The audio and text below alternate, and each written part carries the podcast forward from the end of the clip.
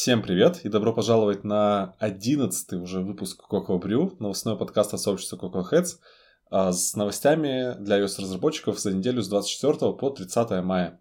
Заканчиваем май, так сказать. С вами снова я, Никита Майданов, со мной Илья Чекмарев. Всем привет. И Елена Гордиенко. Приветики. Начинаем опять с индустрии. Вышла в релиз iOS 14.6. А, там, в принципе, ничего особо сильно не поменялось. Добавилось э, то, что мы уже рассказывали вам про Apple Music Hi-Fi и прочие Обновить свои айфоны. Да, обновляйтесь, э, ждите dub dub, думаю, там будет что-то интересное. Дальше много слухов э, вылезло как-то сразу и про iOS, про iPhone 13 э, с дисплеем 120 Гц, который уже в производстве, с Mac Mini, у которого будет стеклянная верхняя поверхность, он, в принципе, будет уже по высоте, и там будет сзади MagSafe. Вот это, кстати, интересно. Да, ну это тот же MagSafe, что в новых э, iMac. Угу. Дальше слух про макбуки, которые обещаны, про которые мы уже 10 раз говорили. А, в этот раз слух про то, что их на Дабдабе покажут. В общем, ждем. Это, в принципе, не впервые, что технику на Дабдабе показывают. А, так что будет интересно.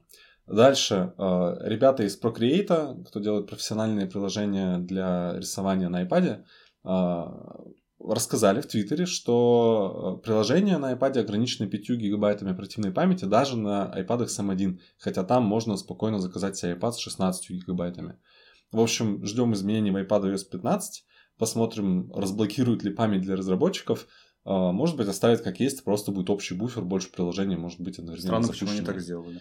Ну, это так и было раньше просто, то есть ничего не меняли. Mm-hmm. То есть посмотрим, изменит или нет. А, дальше слух, ну, интересный, про то, что Каймаку на М1, который недавно вышел, приложил руку Джонни Айв, да который ладно? несколько лет назад, как вы помните, ушел из Apple и основал свою собственную э, дизайн-компанию, и Apple одна из э, клиентов этой компании. В общем, интересный твист. А, может быть, не так уж и про... неплох старина Джонни, и, а, может быть, его дизайн на самом деле просто недопоняли. А, дальше тоже из интересностей, э, как всегда, много документов, переписок и прочего из-за суда Apple с Epic. И вот один из них, например, письмо от э, Крейга Федериги по поводу того, что его сотрудник, его подчиненный предложил купить компанию, которая занимается стримингом каких-либо программ, приложений или игр да, на девайсы облачные. Вот, то есть э, сотрудник предложил купить, а Крейг ответил, что это очень плохая идея и объяснил почему. В целом интересно посмотреть, чтобы увидеть, э, в каких э, термсах, да, как общаются э, топы Apple. В общем, довольно жестко. Вот, можете посмотреть, по-моему, было забавно. А дальше движемся к комьюнити. Э, тут сразу несколько новостей. Вышел доклад Саши Зимина на неделе. Можете его посмотреть на канале. Думаю, вы и так видели но не пропускайте. Доклад интересный про разницу между стартапом и корпорацией. А, дальше для вас маленький анонс. Э, возможно, вы уже будете слушать, когда анонс уже пройдет. Но во вторник мы планируем рассказать про новый проект, так что очень следите. готовимся. Очень готовимся, да, и а, не пропускайте. Да, и также через неделю у нас уже WWDC. А, тоже заанонсируем, что мы будем с этим делать. Так что... Закупайтесь попкорном. Закупайтесь попкорном, да, напитками. Готовьте пиццей, свой вечер. И готовьтесь к дабдабу. Переходим к свифту. Да, давайте. Э, расскажем сейчас про то, что обновились Apple Developer Forums. Э, в преддверии Дабдаба появилась возможность оставлять комментарии к вопросам и ответам. Э, сразу несколько тегов можно использовать для поиска и добавлять избранные теги. Раньше этого не было. А также, наконец-то, можно прикреплять изображения к постам и следить за обновлением по избранными тегами на новой главной странице. Она стала еще лучше. Да, также в преддверии WWDC 21 мы ждем выход первой беты Swift 5.5. В эту версию войдет множество взаимосвязанных пропозалов из Swift Evolution, и Пол Хадсон в статье на Hacking with Swift сформулировал, чего именно нам стоит ждать.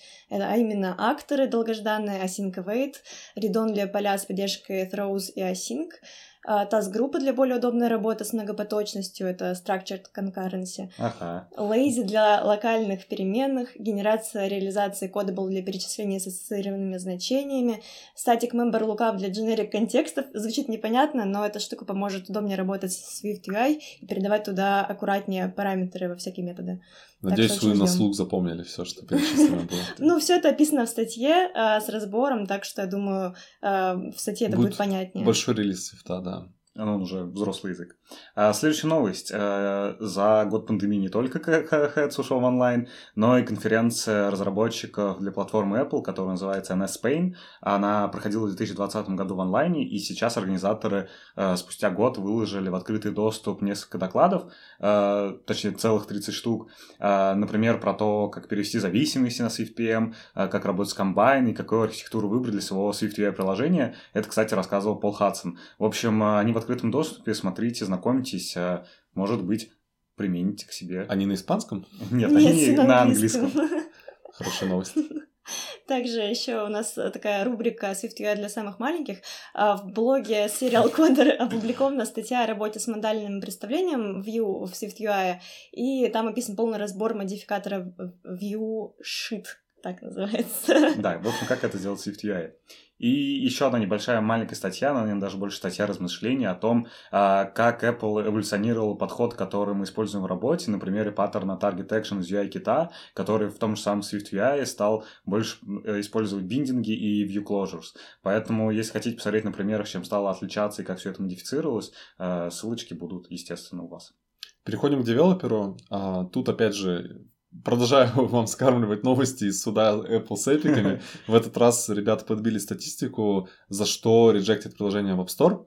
А, можете посмотреть. В целом там ничего особо а, неожиданного, но тем не менее. Данные, кстати, за 2019 год, так что, может быть, уже частично устарели, но я думаю, в принципе... Смысл понятен. Смысл ясен, да.